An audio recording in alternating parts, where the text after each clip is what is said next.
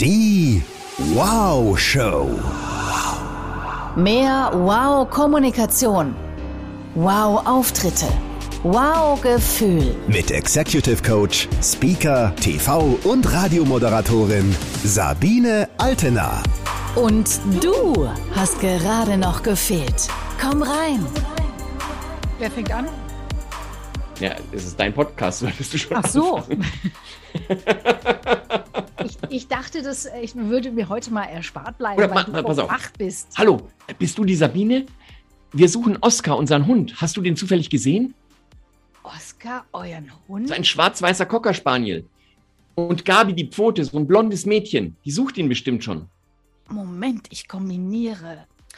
Oscar, Gabi, bist du Karl? Der Computer? Ja. Woher weißt du das? Hast du mein Passwort geknackt? Und wo ist eigentlich Tarzan? Dein Passwort war so einfach TKKG, I love you. Er tat. Weltgrößter TKKG-Fan sitzt vor dir, Nikolai. Und ich habe gerade mal nachgerechnet. Also erstmal herzlich willkommen da draußen, ihr Wundersüßen. Schön, dass ihr heute mit dabei seid. Bei mir ist ein ganz, ganz spannender Gast. Ihr merkt es schon, es ging schon äh, gut los mit Niki Nowotny. Das ist zumindest sein Künstlername. Ja, Im richtigen Leben heißt er Nikolai Bär. Und ansonsten heißt er für den Rest der Welt Karl der Computer. Für alle TKKG-Fans, der Mann hat Karl den Computer synchronisiert, also gesprochen für krasse 35 Jahre, Nikolai. Absoluter Hammer, von 1981 bis 2016.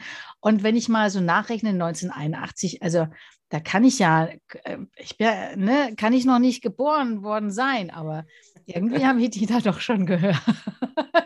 Haben deine Eltern Ja, also- schon gehört? Du, de, deine Stimme ist so, ist so tief in meiner DNA eingefräst. Ja, das ist, äh, das ist Wahnsinn. Toll. 35 Jahre, da ist man auch ein Stück dann Karl, oder? Wie ist es? Ja, man wird Karl und äh, Karl wurde natürlich Niki und das hat sich so gegenseitig ein bisschen ähm, geformt. Mhm. Das heißt, du bist auch, wenn ich jetzt deine Frau fragen würde, würde sie sagen, du bist auch im richtigen Leben ein bisschen Schlauschwätzer? Ich glaube, es gibt einige Leute, die würden das behaupten, ja. Aber auf der anderen Seite gibt es auch einige Leute, die behaupten, ich kann ganz gut mit Computern und technischen Sachen umgehen. Aber ich finde auch mit deiner, mit deiner Brille, so die du aufhast und so, du siehst auch, und mit der Stimme gehen sofort alle Tribute, die man so kennt von äh, Karl, dem Computer, direkt auf dich über. Das ist jetzt die Karl-Brille im Übrigen. Die Karl-Brille. Meine Lesebrille. Also, wenn ihr ihn jetzt sehen könntet, liebe Zuhörer der Wow-Show, dann würdet ihr feststellen, ist ein Mann. Und man würde erstmal sehen, es ist ein durchaus ansehnlicher Mann, ein äh, stattlicher Mann. Man würde ihm aber nicht zutrauen, dass er so viele Dinge in sich vereint, wie ich mir hier auf meinem Zettel notiert habe. Achtung, ich leg mal los und du ergänzt bitte Da bin ich jetzt Free neugierig. Flow. Nikolai, Achtung.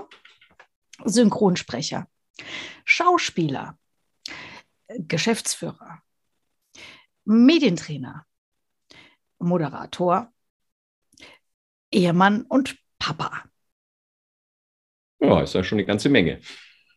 Also da muss der Tag bei dir, glaube ich, auch mindestens 39 Stunden haben. Ja, manchmal auch 39,5. So, also, mein Lieber, da haben wir einiges zu besprechen heute. Das ist ja alles wow. Alles ist wow und ich habe total viele Fragen. Witzigerweise, ausgerechnet auf Instagram, kontaktieren mich immer wieder Menschen. Gut, ich mache auch viel zum Thema Stimmtraining und so, aber die schreiben mir dann, ich würde jetzt gern Synchronsprecher werden. Kannst du mir da mal einen Kontakt geben? Und dann ähm, muss ich immer sehr lachen, weil ich weiß noch aus Radiozeiten früher, wir haben ja auch viel gesprochen, so Overvoice für Fernsehreportagen und so. Und alle wollten immer synchron machen, weil synchron natürlich total gut bezahlt ist. In unserer Wahrnehmung war das zumindest früher so. Und klar, wenn du dann natürlich Angelina Jolie oder Brad Pitt synchronisierst, dann hast du ja ausgesorgt. Ja, nur diese Synchronsprecherjobs, da schlagen sich ja alle drum. Da gibt es blutige Nasen, weil die jeder haben will. Hast du das auch so erlebt? Ja, ich wollte auch Angelina Jolie sprechen, aber ich habe die Rolle leider nicht bekommen, ja. Dann blieb Karl der Computer übrig.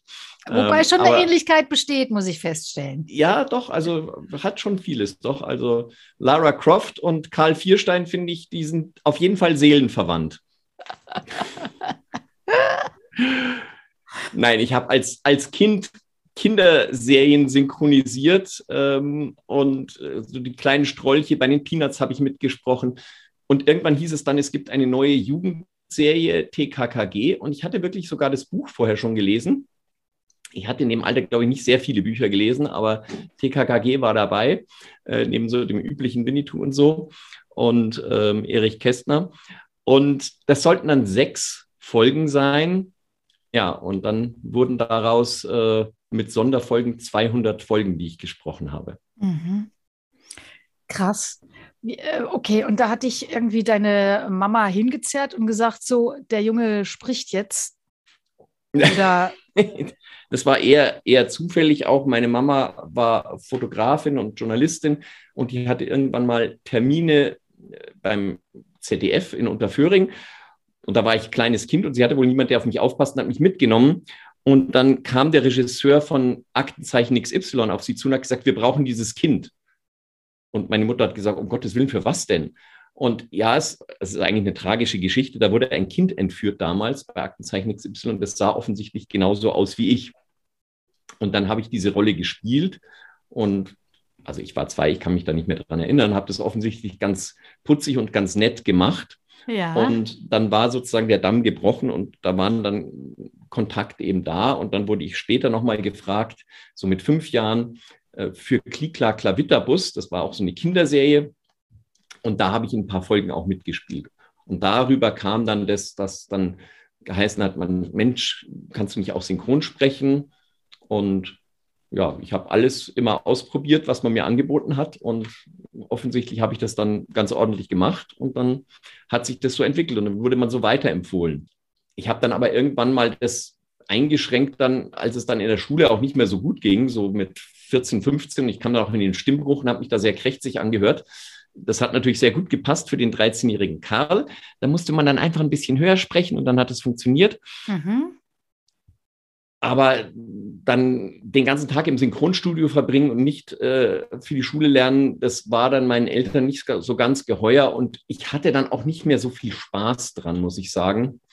Und habe dann auch andere Sachen eben ausprobiert und habe dann mich mehr engagiert in Schülerzeitungen und Schülerzeitungsverband und habe eine eigene Schülerzeitung, ein eigenes äh, Magazin da gegründet und habe äh, Videoprojekte gestartet und viele andere Sachen gemacht. Und dann habe ich da auch so ein bisschen den Spaß dran verloren und habe hin und wieder noch mal was gemacht, aber eher reduziert und wenn Not am Mann war. Aber TKKG bin ich eben 35 Jahre lang treu geblieben und das hat auch sehr viel Spaß gemacht immer. Mhm. Ja, ich finde es ja auch so faszinierend, wenn die drei Fragezeichen auf Tour sind und lesen dann so in Stadien mhm. drei Typen auf dem Barhocker, lesen die alten Geschichten. Es klingt wie eh und je, aber da sitzen Ganz im Gegensatz zu dir natürlich, Nicola, aber da sitzen eigentlich ja drei schon etwas betagte Männer auf der Bühne und es ist irgendwie total befremdlich, weil die Stimmen sind äh, immer noch gleich jung. Naja, auch bei drei Fragezeichen, wenn du die ersten Folgen anhörst und die aktuellen Folgen, die hören sich auch schon ein bisschen anders an, genauso wie bei TKKG. Ja. Aber es geht ja nicht nur um die, um die Tiefe der Stimme, es geht auch um die, um die Klangfärbung, es geht auch um die Modulation, um die Art und Weise, um die Wortwahl. Die, glaube ich, bleibt, bleibt gleich. Und die Tonhöhe ist nicht das einzige Charakteristikum in der Stimme. Mhm. Und aber das, äh, ich, ich kann das nachvollziehen. Äh, wir haben ja auch eine äh, so eine Veranstaltung gemacht mit TKKG, bei der ich noch dabei war, in, in, einem, in einer großen Halle in Hamburg. Und da waren auch 1500 Zuschauer dabei und die fanden es auch unglaublich toll und unglaublich spannend, so ein Hörspiel mal live zu hören. Und die doch alle schon erwachsenen Protagonisten auch zu sehen. Da waren auch viele Kinder noch dabei. Wie ist denn das überhaupt dann, wenn du das 35 Jahre machst, musst du dann immer irgendwie, am, also am Anfang ist es wahrscheinlich deine total normale Stimme und musst du dann immer ein bisschen hochgehen? Oder wie machst ja, ich habe dann, dann schon versucht, dass ich ein bisschen höher spre äh, spreche und hin und wieder hieß es dann von der Regisseurin, Nikolai, jetzt hörst du dich aber sehr bassig an. Ja. ja. Und man kann mhm. natürlich ein bisschen was regeln, aber man muss natürlich dann schon ein bisschen mehr ähm, einfach versuchen, höher zu sprechen. Ja. Mhm. Wenn man aufgeregt ist, spricht man automatisch höher und der, ja. der Grundton der Stimme ist ja im Grunde genommen in, in der Ruhe. Wenn man sehr entspannt ist, klingt man ein bisschen tiefer und vertrauenswürdiger. Und als Kind klingst du natürlich per se schon mal immer aufgeregter, weil du auch höher bist. Mhm. Das kann man natürlich zum Teil auch simulieren. Aber wie gesagt, wenn du jetzt Folgen anhörst, wo wir wirklich ab Mitte 20 sind und Folgen, wo wir alle 13, 14 sind, das hört sich natürlich sehr unterschiedlich an. Wie ist denn das eigentlich? Hast du dann, so wie bei den Schauspielern, ne, die sagen ja dann so, well, ja, ich habe dann auch hab alles in, reingegeben in die Rolle und habe da auch, der Regisseur war super, weil der hat mir da auch total freie Hand gelassen bei der Entwicklung der Figur und so. Äh, Gibt es das im Synchronsprechen auch oder hast du einfach diesen verdammten Text zu lesen, den dir da jemand hinlegt? Ja, also es war so, ich habe den Text schon immer, immer, immer gelesen und ich fand vor allen Dingen immer, wenn so logische Fehler drin waren. Und das fand ich auch immer ganz lustig, weil ich sage, Moment mal, das kann nicht sein, der hat den noch nicht gesehen und das kommt erst zwei Seiten später oder äh, also gibt ja manchmal im Buch, dass einfach so, so, so Fehler irgendwie drin vorkommen, ja, oder äh, Namen falsch gesprochen werden oder irgendwelche solchen Sachen. Und da habe ich natürlich schon immer geschaut und haben sie gesagt, naja, du hast die Rolle schon, schon deshalb, weil du auch so ein äh, Erbsenzähler bist bei sowas. Mhm. Mhm. ähm, was war die Frage? Ob du deine Figur, die Figur des Karl, da auch ein Stückchen ja, ähm, genau. mitprägen konntest. Auch gegebenenfalls äh, durch Wortwahl oder so, keine Ahnung. Also der Autor Stefan Wolf, äh, der hieß ja in Wirklichkeit Rolf Kalmutschak, ist ja inzwischen auch bekannt. Müssen alle immer schon, Künstlernamen haben, oder was? Nee, das hatte der damals gemacht, weil er gesagt hat, der Name ist zu kompliziert für Kinder und Stefan Wolf ist einfach, so. da kann sich jeder was drunter vorstellen. Ja. Und der hat die eigentlich schon sehr, sehr gut und sehr, sehr klar beschrieben. Aber natürlich drückt jeder da ein bisschen seinen eigenen Stempel rauf. Wärst du zwischendurch nicht auch noch mal bei Lee Strasberg in New York, Nikolai, und hast du noch mal ein bisschen Method Acting gemacht, dass du da auch richtig gut reinfindest in die Rolle? Nee, deshalb, ich habe mich auch nie als Schauspieler bezeichnet. Ich habe als Kind das gerne gemacht und hat es Spaß gemacht. Und mhm. Ich habe aber auch den meisten Spaß am Set gehabt, indem ich mit den Kameraleuten und den Tonleuten abgehangen bin und die Löcher in den Bauch gefragt habe, dass die nicht mehr konnten am Abend. Mhm. Und ähm, das hilft mir auch heute noch, weil ich dadurch sehr viel Verständnis für die Produktionsabläufe habe, für die Technik von Kamera, für Licht. Ja, mhm. ich, ich, kann Licht setzen. Und es ist heute sehr schwer, lichtsetzende Kameraleute zu finden. Insofern, ähm, wenn wir mal eine Videoproduktion haben, weiß ich, wie man halbwegs gut Licht setzen kann. Mhm. Das habe ich damals gelernt im zarten Jugendalter. Und ähm, dadurch, dass wir privat sehr viele Schauspieler durch meine Mutter, weil sie ja Fotografen war, wusste ich, dass das ein sehr, sehr harter Job ist, wo man teilweise sehr lange weg ist von der Familie, wo man nicht weiß, ob man in dem Jahr Aufträge bekommt oder keine Aufträge bekommt, dass es sehr frustrierend sein kann, wenn man keine hat. Und die meisten Schauspieler, denen geht es eben nicht sehr gut und die haben nicht die äh, äh, große finanzielle Sicherheit. Ja. Mhm. Man kennt natürlich immer nur die, die man ständig sieht, aber es gibt viel, viel mehr, die, die von den kleinen Rollen leben und denen geht es meistens sehr schlecht. Und habe ich gesagt, dass diese Unsicherheit möchte ich für mich im Leben nicht haben. Und ähm, das hat mir zwar immer Spaß gemacht, aber es war mir immer klar, dass das niemals mein Beruf werden wird. Ja, sonst würdest du jetzt wahrscheinlich auch gerade im Dschungelcamp sitzen. Weißt du? Im schlimmsten Fall, ja. Okay, also wenn ich so auf deine Filmografie gucke, tatsächlich, die ist natürlich auch in der Kindheit verhaftet, hauptsächlich mal. Ne? Ich sehe, oh, hier, Aktenzeichen XY, hast gerade gesagt, im zarten Alter von zwei. Da musst du aber schon extremst beeindruckt haben, Nikolai, weil du bist ja dann 1992 nochmal gebucht worden. Ja, ja, ich. Hast du die Leiche, die Leiche sehr überzeugend dargestellt? äh, ich habe nach vielen Jahren den Regisseur wieder getroffen. Es war ein ne sehr nettes Wiedersehen. Ähm, ich kam da als Student, als Standfotografin, habe Standfotos gemacht. Und dann habe ich eben, kamen wir eben drauf, dass ich ja da früher mal mitgespielt habe. Und dann fand er das so toll, dass er mir gleich nochmal drei Rollen gegeben hat. Ich habe einmal einen Bankräuber gespielt, einmal einen Polizisten und einmal einen netten Zivildienstleistenden, der sich um eine ältere Dame gekümmert hat. Mega. Heute äh, haben uns ja die Wege mittlerweile zusammengeführt. Ne? Du bist Medientrainer und ähm, da überschneidet es sich schon krass bei uns. Und deswegen haben wir auch jetzt zusammen was auf die Beine gestellt. Da sprechen wir später noch drüber. Das machen wir noch spannend. Das machen wir noch spannend, ja. Gerne. Ja. Ich zittere schon vor Aufregung. Ja, das äh, ist gut. Das ist ein guter Zustand. Ich kenne dich ja ein bisschen, insofern weiß ich, du bist immer für Überraschungen gut. oh, jetzt habe ich aber Druck. Ja, ich brauche noch eine Überraschung. Scheiße. So, also, also das haben wir schon geklärt, hoffentlich für alle, die Synchronsprecher werden sollen. Ich fasse es nochmal in einer Nussschale zusammen, ihr Süßen. Alles ist ja bekanntlich möglich auf dieser Welt. Synchronsprecher werden leider nicht. also, ja, also ganz ehrlich, ich weiß es auch nicht, wie ich es heute machen würde, weil die Leute, die mich damals äh, angestellt haben, sind die meisten leider nicht mehr unter uns, muss ich leider sagen. Ähm, ja. Auch viele Stimmen, mit denen ich gesprochen habe, äh, sind in, in letzter Zeit auch verstorben. Mhm. Und ähm, am besten wahrscheinlich wirklich ein, ein Demo-Tape machen, um die ganze Bandbreite der der Stimme ähm, darzustellen und einfach verschiedene Mock-Tapes zu machen ähm, von Werbung. Was ist ein Mock-Tape, Nikolai, für alle, die das noch nicht gemacht haben? Was ist ein Mock-Tape? In der Werbung ist so ein Mock ist ein, ein sich ausgedachter Werbeclip oder ein Werbeclip, wo es keinen Auftrag dafür gibt, den man nur so macht, als ob man einen Auftrag hätte, um zu zeigen, was man machen kann. Mhm. So, also sowas dürfen die machen und dann verschicken an irgendwie Agenturen, die. Naja, dann gibt es ja ne? Synchronstudios diverse in, in, in Deutschland, je nachdem, wo man wohnt. Die kriegen wahrscheinlich viele Anfragen, aber wenn man so ein bisschen sich mit Computer auskennt, mit Schnittprogrammen, halbwegs ordentliches Mikrofon hat und dann dort verschiedene Stimmproben abgibt mhm. und vielleicht auch eine markante Stimme hat, dann mhm. kann es natürlich sein, mhm. dass die sagen, hey, genau diese Stimme könnten wir jetzt gut gebrauchen. Der klingt wie Angelina Jolie.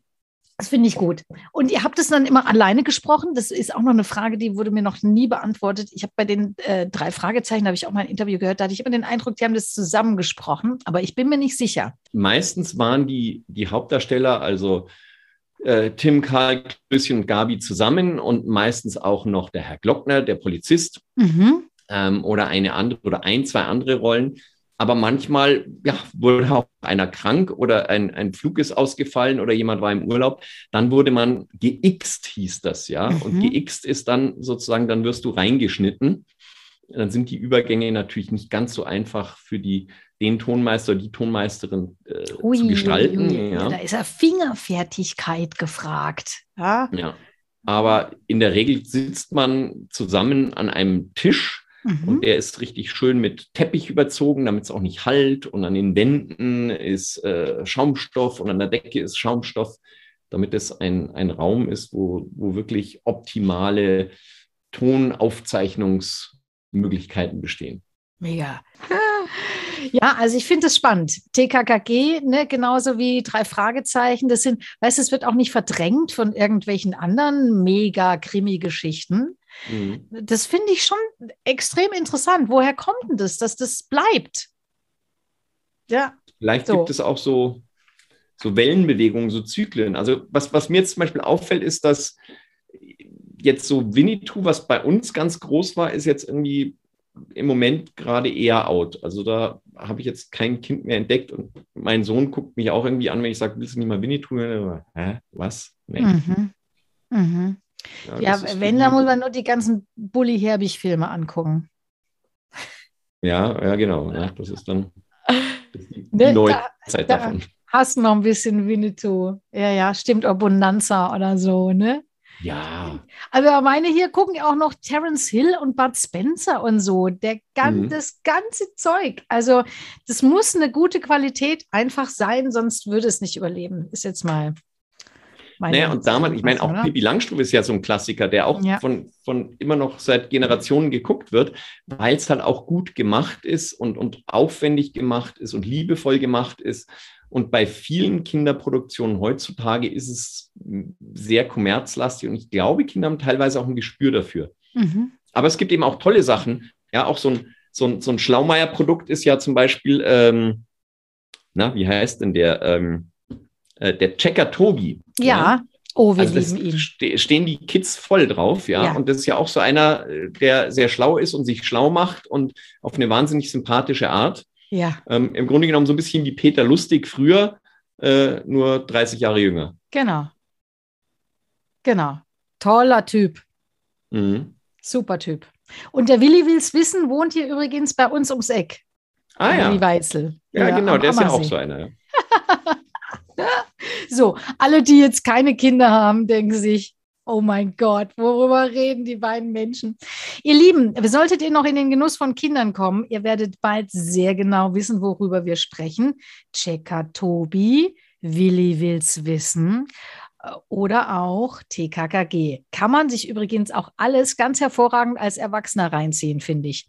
Vor allem, wenn man mal wieder lernen möchte, wie man Dinge einfach erklärt. Weil kompliziert erklären kann jeder. Ja, und die Kunst, deswegen kommt ihr ja dann auch zu uns, zum Nikolai und zu mir, ist es den Menschen verständlich zu machen. Und das geht eben nur einfach. Und das kann man bei diesen Sendungen ganz großartig sehen und hören. Das war jetzt ein toller Bogen, den du gespannt hast. Ja. Mhm. Ach so, wir könnten hier gleich einsteigen. Ich wollte ja eigentlich noch äh, auf deine auf deine wunderbare Mama kommen. Das können wir später auch noch machen. Du hast gerade gemeint, die, ne, die war nämlich Fotografin in München und hat alle Schauspieler getroffen. Also ich bin ja so ein alter bunte Gala äh, Super Addict. Ich muss da später nochmal drauf zurückkommen, Nikolai. Okay. Aber wir können jetzt schon mal, wo ich ja quasi den roten Teppich ausgerollt habe, äh, für dich und deine heutigen Tätigkeiten, können wir da gerne anknüpfen, wenn du magst. Bei welchen Tätigkeiten jetzt? jetzt? Welche hast du denn so auf Lager, Nikolai? Das klang jetzt so als. Meinst du jetzt die Trainings? ja. Oh, achso, ja, okay. Genau, weil du nimmst ja all das Wissen, was du gesammelt hast, dann auch schon äh, in frühester Kindheit, ja, als Synchronsprecher, mm, als Schauspieler. Das ist ja nicht nur dass du in Rollen schlüpfst, dass du mit äh, Stimme und Körper arbeitest. Das ist ja auch ganz viel Arbeit im Team. Ja, mhm. ähm, gut zuhören, extrem präsent sein, spontan sein, souverän wirken zu quasi jedem Moment. Also all die Sachen, die wir ja heute äh, Leuten beibringen, die hast du damals auch schon sehr, sehr früh gelernt. Und wie kam es denn dann, dass du heute das machst, was du machst? Nämlich du hast ein eigenes Trainingsinstitut in München, DIKT, sprechen wir gleich nochmal drüber, was das eigentlich heißt, und bist letztendlich Medientrainer. Genau. Das heißt, ich trainiere Führungskräfte aus der Wirtschaft, aus Politik, aus Gesellschaft, aus Kultur, wie sie öffentliche Auftritte meistern. Also Fernsehinterviews, Zeitungsinterviews, Hauptversammlungen, Betriebsversammlungen, Produktpräsentationen auf Messen, Anhörungen, all diese Gelegenheiten, wo einer zu mehreren spricht und sich darauf vorbereiten muss, da unterstützen wir diese Leute. Und das mache ich schon eine ganze Weile, aber wie bin ich dazu gekommen? Ich bin natürlich nicht sozusagen von der Schule Medientrainer geworden, sondern das war auch wieder ein kleiner Umweg. Ich hatte ja vorhin schon mal erzählt, ich habe viel so Videoprojekte gemacht, habe Schülerzeitung gemacht und Schülermagazin gemacht, war dann in einem Jugendpresseverband, habe mich da sehr engagiert und bin dann Fernsehjournalist geworden. habe erst bei TV Weiß-Blau hier, ein kleiner lokaler Sender in München, der inzwischen TV München heißt, angefangen, habe dort Reportagen gemacht, Lokalreportagen von Unfällen aus dem Rathaus, Stadtratspolitik, irgendwelche Wirtschaftsmeldungen. Ähm, habe dann studiert nebenbei ähm, Politikwissenschaft und Volkswirtschaft und habe dann beim Bayerischen Rundfunk angefangen und habe dort auch Fernsehbeiträge gemacht. Und das dort ah. auch richtig gut noch gelernt. Gab es bei dir auch diesen, diesen, ich weiß noch, da war ich ja gerade beim Lokalradio in Augsburg und wollte unbedingt zum BR. Und dann haben die einen total krassen Fragebogen gehabt, wo du tausend Sachen ausfüllen musstest. Und dann ja, dachte ich mir schon, oh Gott, Behörde, habe ich da wirklich Lust drauf? Hast du diesen Fragebogen ausgefüllt, Nikolai? Nee, ich hatte den Fragebogen gesehen, habe mir gedacht, okay, das ist, das, da werde ich eh nicht genommen. und das war dieser, dieser ach, ich weiß nicht mehr, wie der hieß, der Ausbildungsleiter, ähm, ein, ein sehr netter, sehr seriöser Mann, ähm, der aber wirklich so äh, der Gatekeeper war beim Bayerischen Rundfunk und man kam da nur ran an eine Hospitanz, glaube ich, hieß das. Das war so eine Art ja, genau. Praktikum. Wenn man dort diesen Fragebogen ausgefüllt hat, sensationelle Noten hatte in, äh, in seinem Vordiplom und äh, auch sonst noch die Erfahrung hatte von fünf Jahren für die Lokalzeitung schreiben oder so. Also das waren sehr hohe Hürden für die damalige genau, Zeit. Genau, also der Standard von heute, quasi Normalstandard von heute, aber liebe Leute, vor 30 Jahren, ja, das war schon eine Frechheit eigentlich. Das, das, also das war, da musste man schon sehr viel Selbstbewusstsein haben, um den auszufüllen.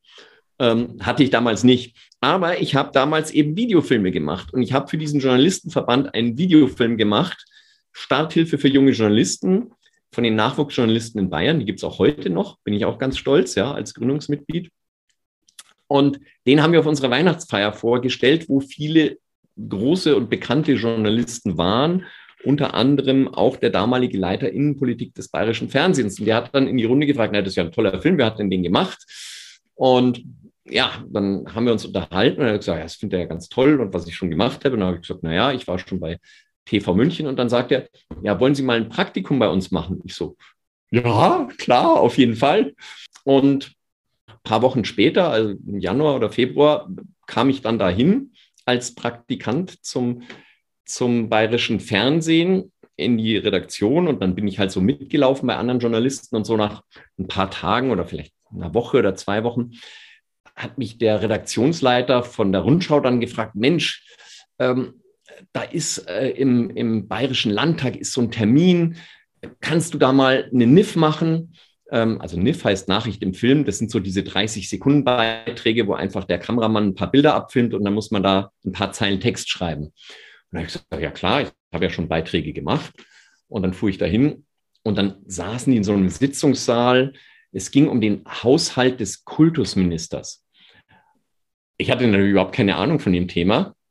Damals gab es ja auch kein Internet. Ich konnte mich jetzt auch nicht irgendwo so schnell da mal kurz einlesen. Und dann, der Kameramann hat es dann so gefilmt, diese Sitzung, und da saßen dann so 30, 40 Leute an so einer langen Tafel. Und ich dachte mir nur, oh Gott, ist das langweilig. Und dann habe ich mir gedacht, okay, jetzt bist mutig, bin vorgegangen während dieser Pressekonferenz und habe zu dem Pressesprecher oder zu dem wie sagt man da, Assistenten vom Minister, ähm, Referenten vom Minister gesagt, ja, ähm, bayerisches Fernsehen, können wir ein Interview haben? Und dann drehte sich der, der Minister Zehetmeier um und sagte, was ist denn los? Und der andere, bayerisches Fernsehen. Ja, ich komme raus, stellt euch auf draußen. Und dann bin ich rausgedackelt und haben uns in diesen Säulengang vom Maximilianeum aufgestellt, wunderschön mit so Blick äh, über die Maximilianstraße. Kameramann, alles eingeleuchtet, war ja alles mit Kameramann und Kamerateam damals noch, viel Licht und Assistent und so, und da bauten sie sich auf. Und keine fünf Minuten später kam der Minister und ich dachte mir, oh, was fragst du jetzt? Und dann fiel mir nichts Blöderes ein, als zu fragen, ja, Herr Minister, was ist denn das Blöde an Ihrem Haushalt? Und er, Du merktest, wie er knallrot wurde, wie er wütend wurde und ja, ich glaube, das muss man mal sagen. Ich hätte gerne mehr Lehrer eingestellt. Ich hätte gerne Budget mehr gehabt. Aber ich habe das alles nicht gekriegt. Und da müssen jetzt die Schüler drunter leiden und die Eltern und was weiß ich. Hat also richtig vom Leder abgezogen, hat aber in dieser Antwort so viel Stoff geliefert, damit ich noch zwei, drei Fragen stellen konnte. Und ich bin damit bewaffnet dann in den Sender gefahren, habe mich dann bedankt natürlich, bin in den Sender gefahren und dann kam der Redaktionsleiter wieder vorbei und hat gesagt, ja, wie schaut es denn aus? Haben Sie da äh, so ein bisschen Bilder für NIF? Und ich gesagt, ja, ja, ich habe aber auch einen O-Ton vom Minister. Und er so, wie? Sag ich, ja, der hat uns einen O-Ton gegeben. Er hat gesagt, ja, wir haben telefoniert mit dem, der wollte keinen O-Ton dazu geben. Zeigen Sie mal. Und dann hat er es angeschaut und gesagt, er ist ja super. Und äh, dann hat er gesagt, okay, dann ähm, machen Sie 60 Sekunden draus. Schaffen Sie das? Und ich so, ja, ja. mit Cutter da gesessen, diesen Beitrag gemacht, 60 Sekunden. Und dann nach einer Stunde, einer halben Stunde kam er wieder, sagt er, zeig mal. Na, angeschaut, okay. Ja, können wir dann 90, 90 Sekunden draus machen? Sag ich, ja, können wir auch noch. Da haben wir hier noch einen Satz und so. Dann haben wir das gemacht. Dann war das so sozusagen der erste Beitrag fürs bayerische Fernsehen, den ich gemacht habe. Und dann lief der und nach der Sendung dann um, um 18.45 Uhr Rundschau und um 19 Uhr kam er her, hat mir die Hand geschüttelt und gesagt, so, ab heute sind Sie freier Mitarbeiter des bayerischen Fernsehens. Nein. Wie Damit war mein Praktikum beendet und ich war dann freier Mitarbeiter im Aktuellen und habe dann fortan immer wieder Beiträge gemacht. Nikolai der Beißer. Wie, wir kriegen keinen Termin. Schick mal den Bär hin, der macht es schon. Ja, sensationell. Ja, also viel Glück euch und im, im richtigen Moment die richtige Entscheidung. Also ja, und ähm, um den Bogen jetzt weiterzuspannen, dann habe ich lange Jahre als Journalist gearbeitet, ja, war dann aber im Marketing. Warte mal ganz kurz, Nikolai, weil das ist schon, also um das mal hier an der Stelle kurz zusammenzufassen, nach dieser fantastischen Anekdote, ihr Lieben, ich bin der festen Überzeugung, viel bringt viel. Also, er hätte jetzt auch sagen können, Nikolai, oh, mit dem Fragebogen, oh Gott, ey, das kriege ich eh nicht hin, äh, mache ich nicht, äh, muss ich mir was anderes suchen. So, und es gibt immer viele, viele Wege nach Rom und es bringt einfach total viel, viel zu machen, weil jetzt hat er den Einstieg bekommen über das Video.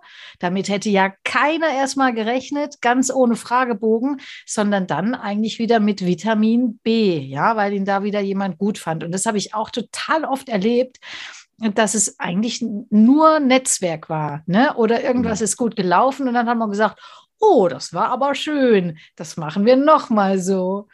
Also viel bringt viel. Ja, und oft zur richtigen Zeit auch an, an, an der richtigen Stelle sein. Ja, nur wie, wie timen, ne? Also auch da eigentlich viel bringt viel. Ja, je öfter hm. ich natürlich irgendwo bin und irgendwas mache, desto größer sind natürlich auch die Chancen, dass es, dass es dann matcht die statistische Wahrscheinlichkeit erhöhen. Mhm, genau. Da sind wir wieder beim Karl. Ja, okay. Also nach der Anekdote, Nikolai, warst du wahrscheinlich auf Lebenszeit verhaftet beim BR, oder? nee, auf Lebenszeit nicht, aber doch ein paar Jahre.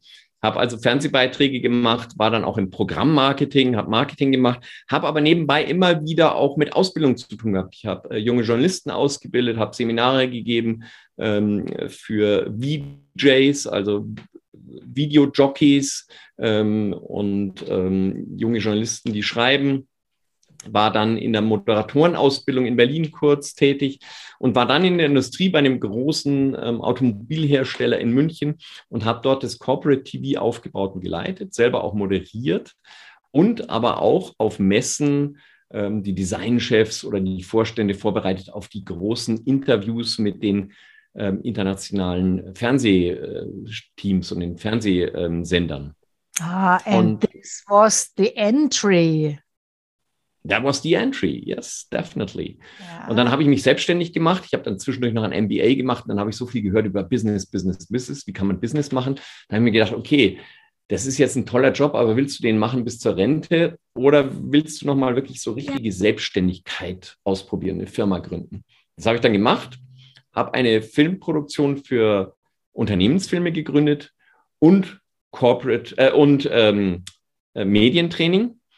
Und dann aus dieser Mischung aus Corporate Video und Medientraining hat sich dann ergeben nach 2008, dass da war diese Lehman Brothers Krise, dass die alle angerufen haben und gesagt, ja, wir müssen jetzt äh, so eine Krisensituation erklären äh, im Fernsehen. Wir sind eingeladen in eine Talkshow. Wie sollen wir das machen? Wir müssen ein Interview geben. Und auf einmal war dieses Thema Medientraining äh, gefragt wie nie vorher offensichtlich. Und ich habe sehr, sehr viele Anfragen bekommen. Ich konnte es dann zum Teil gar nicht mehr selber machen und habe mir dann nette Kollegen gesucht, die mich unterstützen. Und daraus ist dann das DIKT entstanden.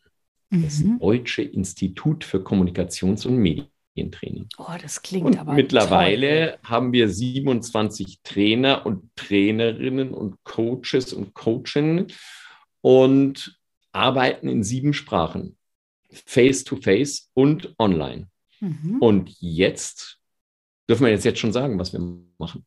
Ja, warte mal, habe ich ein, äh, ich habe, äh, warte mal, keinen Trommelwirbel vorbereitet, aber ich mache mal sowas ähnliches. Come on.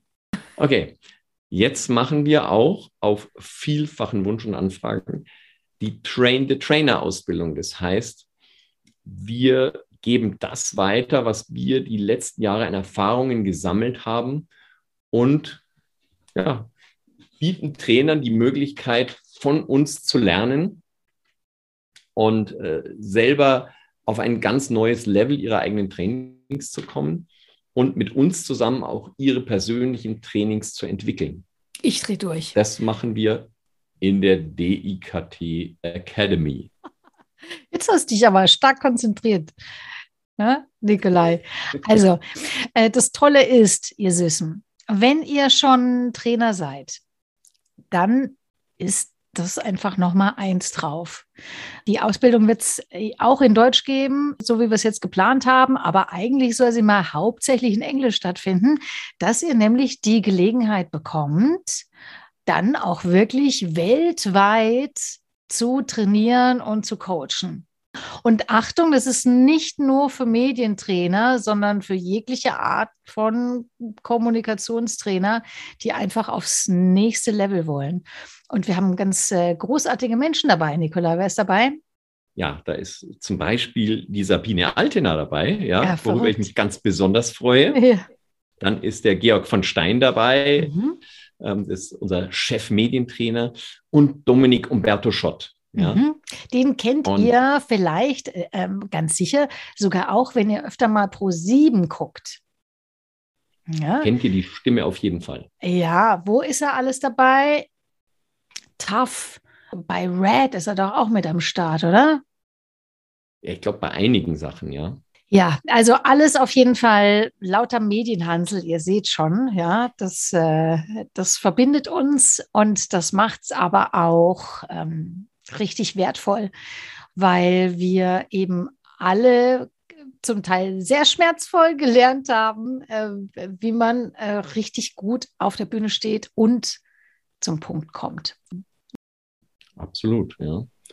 Die Sachen einfach erklären, sind wir auch wieder da. Ja, das ist mhm. eine große Kunst. Mhm. Nicht kompliziert erklären, sondern einfach so erklären, dass man die Sachen auch umsetzen kann. Mhm.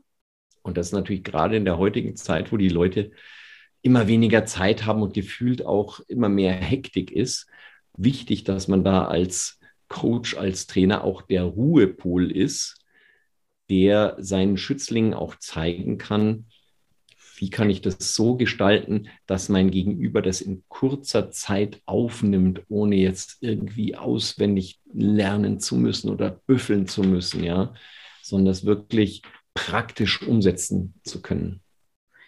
Ich kann mich noch erinnern, als ich so meinen ersten ähm, Auslandsjob so, als der angefragt wurde, es war, glaube ich, 2011, Abu Dhabi. Ey, ich bin vom Stuhl gefallen. Das, das Krasseste war halt, ne, noch nie auf Englisch trainiert, äh, ja, mhm. viele Interviews beim Radio gemacht, aber es ist ja nochmal was ganz anderes. Es muss ja schon auf mhm. Deutsch, es ist ja schon eine anspruchsvolle Tätigkeit, wenn es gut sein soll. Und dann auf Englisch, boah, ich habe mir so ins Höschen gemacht. Ich fand es so krass, aber natürlich wie immer habe ich Ja gesagt. Und das war einfach der beste Move, den ich machen konnte, weil seitdem, natürlich war das nicht mega toll, ihr Lieben. Natürlich war das nicht krass geiles Englisch. Muss es aber auch gar nicht sein. Und natürlich ist es im Laufe der Jahre jetzt, finde ich, ziemlich gut geworden. Ja, und ich kann da mit äh, extrem großem Selbstbewusstsein rausgehen und habe einfach so wahnsinnig viel mehr Möglichkeiten, auf diesem Erdball zu arbeiten, auf diesem Erdball Abenteuer zu erleben. Allein dadurch, dass ich die ganzen Trainings und auch Vorträge auch auf Englisch machen kann. So, und genau das ist es, ne, wo, wo unser USP dann auch mit ist, abgesehen ähm, von den ja, Werkzeugen, die vielleicht nochmal Waldfeld, Wiesentrainer von richtig guten unterscheiden. Aber natürlich hat es auch mit äh, der Sprache zu tun. Wie kann man sich denn eigentlich, wenn man jetzt Bock hat, Nikolai, wie kann man sich da anmelden? Wann geht's los? Was machen wir da eigentlich? Also die ganzen Informationen, und jetzt muss ich ein bisschen die Werbetrommel hören, findet man alle unter dikt.academy mhm. auf unserer Webseite. Wie viele Module ja. haben wir? Also es geht hauptsächlich darum, dass wir sagen, okay, wir machen ähm, im Bereich Presentation, bringen wir euch Vordermann, im Bereich Facilitation, im Bereich Coaching, im Bereich Feedback geben, ja. Ähm, aber auch didaktische Sachen wie äh, Lerntechniken, ähm, äh, die ganze Planung auch, wie setze ich so ein, so ein Seminar auf, ja. Es, es gibt viele gute Trainer und Coaches, die einfach Schwierigkeiten haben, so ein, so ein Trainingskonzept zu organisieren. Denen helfen wir. Und dann natürlich auch eine, einen Überblick über welche Tools man überhaupt einsetzen kann, ja der Gruppenarbeit, aber eben auch in der Online-Arbeit. Ja? Also wir werden auch uns im technischen Bereich anschauen, mit welchen Online-Plattformen kann man arbeiten und was haben welche Vor- und Nachteile, was gibt es für Aufnahmetechniken, ähm, wie kann man sich so ein kleines Studio einrichten und was sind sinnvolle digitale Tools, um als Trainer auch online erfolgreich arbeiten zu können oder in diesem Misch eben zwischen Face-to-Face -face und Online. Mhm. Und wir haben in diesem Programm zehn Präsenztage. Das ist aufgeteilt in zweimal drei Tage am Stück und zweimal zwei Tage am Stück und sechs online Nachmittage, Abend. Also es sind eigentlich halbe Tage. Und das verteilt über einen Zeitraum von gut einem halben Jahr. Wir wollten jetzt beginnen im März 2022, aber aufgrund dieser hohen Zahl an Infektionen und dieses Damoklesschwert ist von, dass wir nicht wissen, was es wieder für Beschränkungen gibt, haben wir gesagt, wir starten jetzt im Mai. Und wir haben jetzt aber bis Ende Februar noch den Early Bird Sale. Wir sind dann zu viert auch da und betreuen die Teilnehmer und denke, es ist ein ganz abwechslungsreiches Programm, weil hier von allen von uns auch wirklich die ganze Erfahrung mit eingeflossen ist.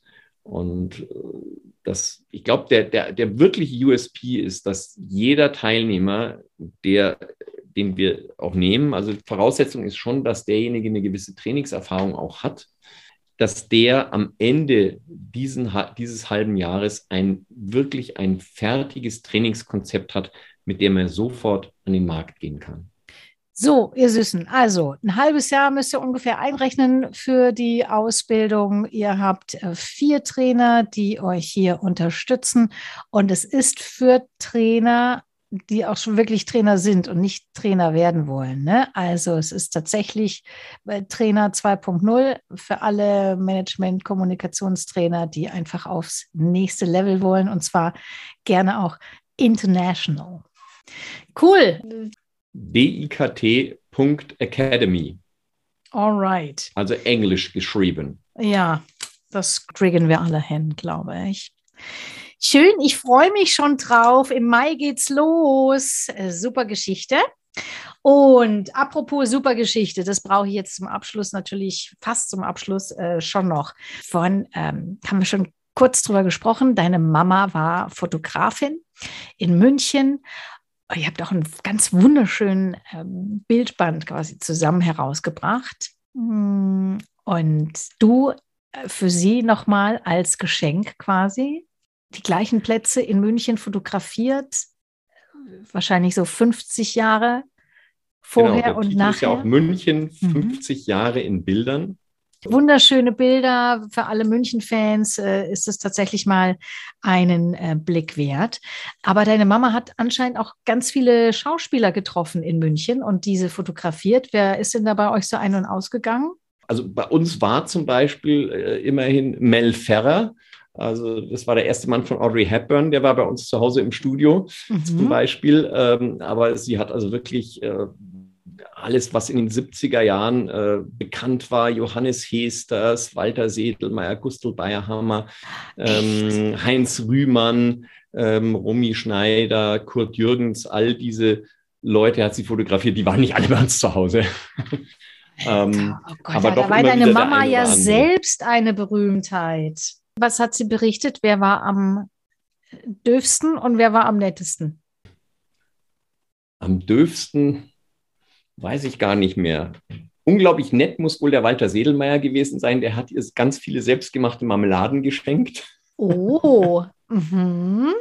Aber es waren viele, glaube ich, äh, wahnsinnig nett. Und das war damals auch, aber auch noch eine andere Zeit. Ja, da gab es ja nicht bei jedem Termin irgendwie 50 Fotografen, sondern da gab es halt mhm. ein, zwei, drei, die bei irgendeinem so Pressetermin waren oder bei so einem Interview war halt dann einer dabei. Ja. Und deshalb war das auch noch viel persönlicher, ja. Und war dann als Kind oft dabei, wenn ich irgendwie, wenn sie mich nicht irgendwo unterbringen konnte. Ja, Ottfried Preußler fand ich zum Beispiel ganz toll. Also ähm, Autor von Die kleine der, Hexe. Genau, und Räuber Hotzenplotz. Mhm. Das war ein ehemaliger ähm, Schulleiter oder Lehrer. Ach. Der hat in der Nähe von Rosenheim gewohnt und den habe ich, da war ich als Kind dabei und der hat mir dann alle Bücher von sich geschenkt mit Widmung. Ähm, und der war unglaublich nett und herzlich. Kann ich mir noch gut erinnern. Oder Heinz Sielmann, das war dieser Tierfilmer, kennt heute ja. wahrscheinlich keiner mehr. Kannte man in den 70er Jahren, bei dem war ich auch im Garten. Wow. Oder der Volksschauspieler Ludwig Schmidt-Wildi, der hat damals im Komödienstadel immer mitgespielt. Der hat ein ganz tolles Haus mit einem ganz tollen, verwunschenen Garten, ich glaube bei Kolbermoor oder so gehabt. Mhm. Und der hat ganz tolle Geschichten erzählt. Also da hatte ich schon viele nette, interessante Begegnungen. Mhm. Spannende Kindheit. Mhm. Und dieses Buch war dann auch so eine Hommage an, an das Werk meiner Mutter, die in den äh, Anfang der 60er Jahre von Frankfurt aus nach München kam für eine Reportage über München und sich dann in die Stadt verliebt hat und hier geblieben ist. Und mhm. diese Fotos, die sie damals gemacht hat, die habe ich gefunden im Archiv von ihr und habe mir gedacht, Mensch, das sah ja ganz anders aus und bin dann an die Orte gegangen, wo sie damals fotografiert und habe die gleichen fotografierten, die in dem Bildband eben gegenübergestellt. Mhm. Sehr cool, lieber Nikolai. Es wird Zeit für unsere ja. finale Wow-Fragerunde. Bist du bereit? Ah, die kenne ich ja noch gar nicht. Nee, die kennst du noch nicht. Die lernst du jetzt sowas von kennen. ich wusste, ich muss mit einer Überraschung rechnen. Okay, Lieblings-Rockstar. Queen. Ah, Rolling Stones. Ah, beide. Lieblings-Rockband. Gibt auch, wenn du, wenn du ein Rockstar sein könntest, wer wärst du? Bruce gerne? Springsteen. Ah, echt? Bist du so Singer-Songwriter-Typ? Nee, ich war in einem Konzert. Ich war, war, auch wieder so ein Job von mir. Ich habe als Schülerjob gearbeitet bei diesem Wachdienst, der, das, der alles so in München bewacht, ja. Und da war ich abgestellt, dieses Konzert im Olympiastadion von Bruce Springsteen zu bewachen oder einen Eingang da zu bewachen. Mhm. Und am Tag vor dem Konzert war ich auch schon eingeteilt. Und ich war in diesem Olympiastadion und es war kein Mensch drin, nur Bruce Springsteen und seine Band. Und er hat das ganze komplette Konzert gespielt, sozusagen für mich und meine zehn Kollegen. Und das war so ergreifend und irre, das werde ich meinem Lebtag nicht vergessen. Das Konzert am nächsten Tag war auch noch toll, aber mhm. war über, überhaupt kein Vergleich zu diesem leeren Olympiastadion, wo alles mit Lichtshow und mit, mit vollem Sound äh, gespielt wurde. Mhm, das glaube ich. Grandios, grandios. Bester Song ever. Boah, das ist hart. Bester Song ever. Boah, das ist unglaublich schwer. Ruby Tuesday vielleicht. Da fallen mir wahrscheinlich zehn sicher? jetzt ein, aber ganz spontan. Ja. Oder vielleicht Bohemian Rhapsody. Oder Highway to Hell. Ja. Oder so. Ja. Also Bohemian Rhapsody gehört eigentlich, ah, ist schwierig, ne? Eigentlich muss der überall an der Spitze stehen. Ja. Aber ich höre auch aber immer wieder mal gerne oder sowas, ja, oder auch, oder auch so äh, einzelne Beatles-Songs. Also ich höre alles mal immer wieder quer durch. Deshalb tue ich mir sehr schwer mit Lieblingssong. Okay. Dann versuchen wir es doch mal mit der nächsten äh, Frage. Was musst du in diesem aktuellen Leben unbedingt noch machen? Oh, ich habe so eine Liste. Big Bucket List, jawohl. Hast du die auch? Also da stehen Kopf? so ein paar Sachen drauf, von denen ich nicht weiß, ob ich es wirklich noch hinkriege. Also ich bin gerade hart dran. Ich habe mir mal aufgeschrieben, aber das ist schon sehr lange her. Spanisch und Italienisch lernen. Mhm.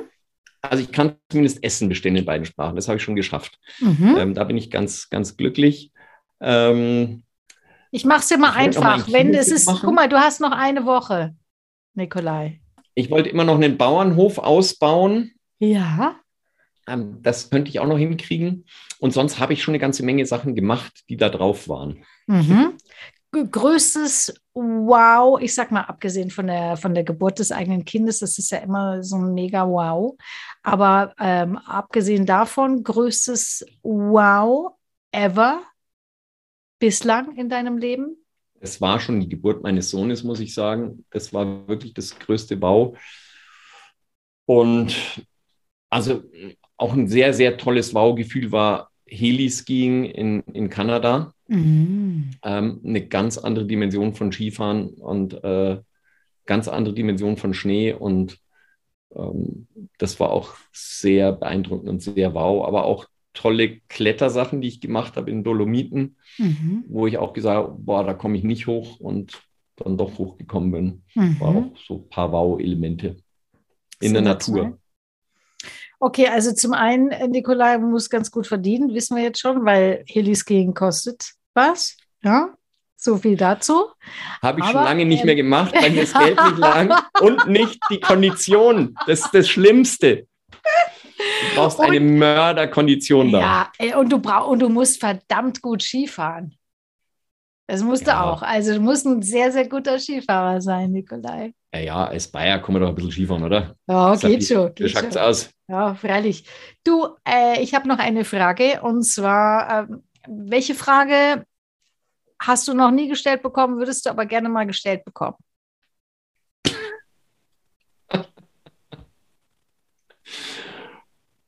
Ich glaube, ich habe schon so ziemlich alle Fragen gestellt bekommen, die man sich vorstellen kann. Ach komm, das ist langweilig, Nikolai. Das ist total langweilig. Ich, bin, ich, bin, ja ein langweiliger Spießer. Hattest du das nicht schon mal gesagt? Ja, du kokettierst aber in diesem Moment mit diesem Begriff. Ähm,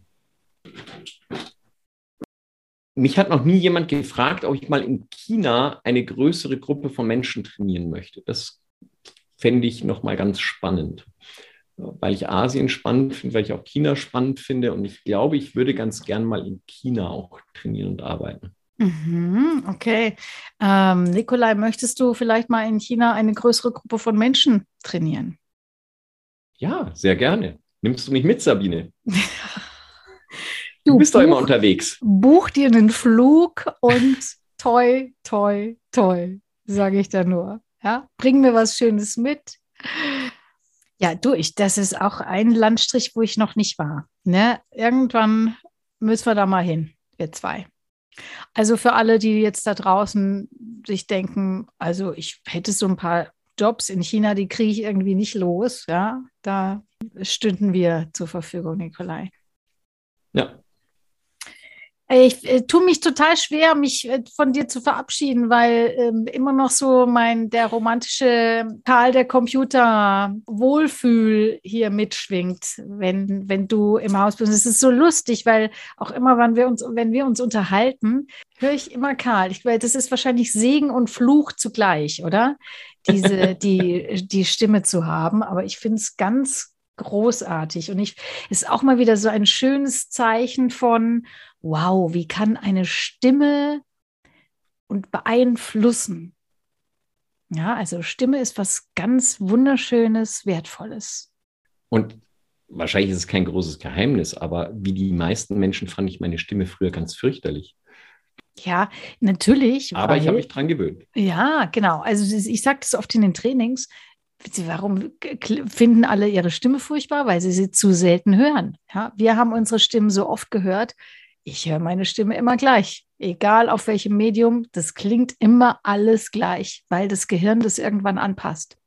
Mhm. Also am besten sich selber immer was Schönes sagen, einmal draufsprechen ins Diktiergerät vom Mobiltelefon, einmal pro Tag abhören. Ja. Und ich glaube. Selbstmotivierende Sätze, auf jeden genau, Fall. Genau, so ein bisschen so ein Mantra, ne? Irgendwas geht mhm. schon. Und dann äh, nach einem Jahr würde ich sagen, spätestens liebt ihr eure Stimme abgöttisch. Ist es unser letzter Tipp heute, Nikolai? Liebt eure Stimme und liebt vor allem euch selbst. Das ist auch ganz wichtig. Oh, da ja, jetzt, jetzt genau. Jetzt, oh, äh, Thema Selbstliebe, das machen wir nächstes Mal, Nikolai. ich schicke ganz herzliche Grüße. Das nächste Mal machen wir alles über Empathie. Alles klar. Bis dahin Aber haben wir noch eine Trainerausbildung und äh, das eine oder andere Hörspiel. Gleich morgen wieder bei mir hier im Kinderzimmer. Ja. Kann der sich nochmal verabschieden, der Karl? Bringen. Ja, Sabine, dann wünsche ich dir einen wunderschönen Abend. Ich fand es ganz klasse, dass du so ein schönes Interview gemacht hast mit meinem alter Ego. Und ähm, ja, wenn du irgendwie mal Hilfe brauchst, ist TKKG immer für dich da. Oscar auch. Ende und over. Die Wow Show. Mehr Tipps und Inspirationen findest du auf Instagram, Facebook, YouTube und unter sabinealtener.de.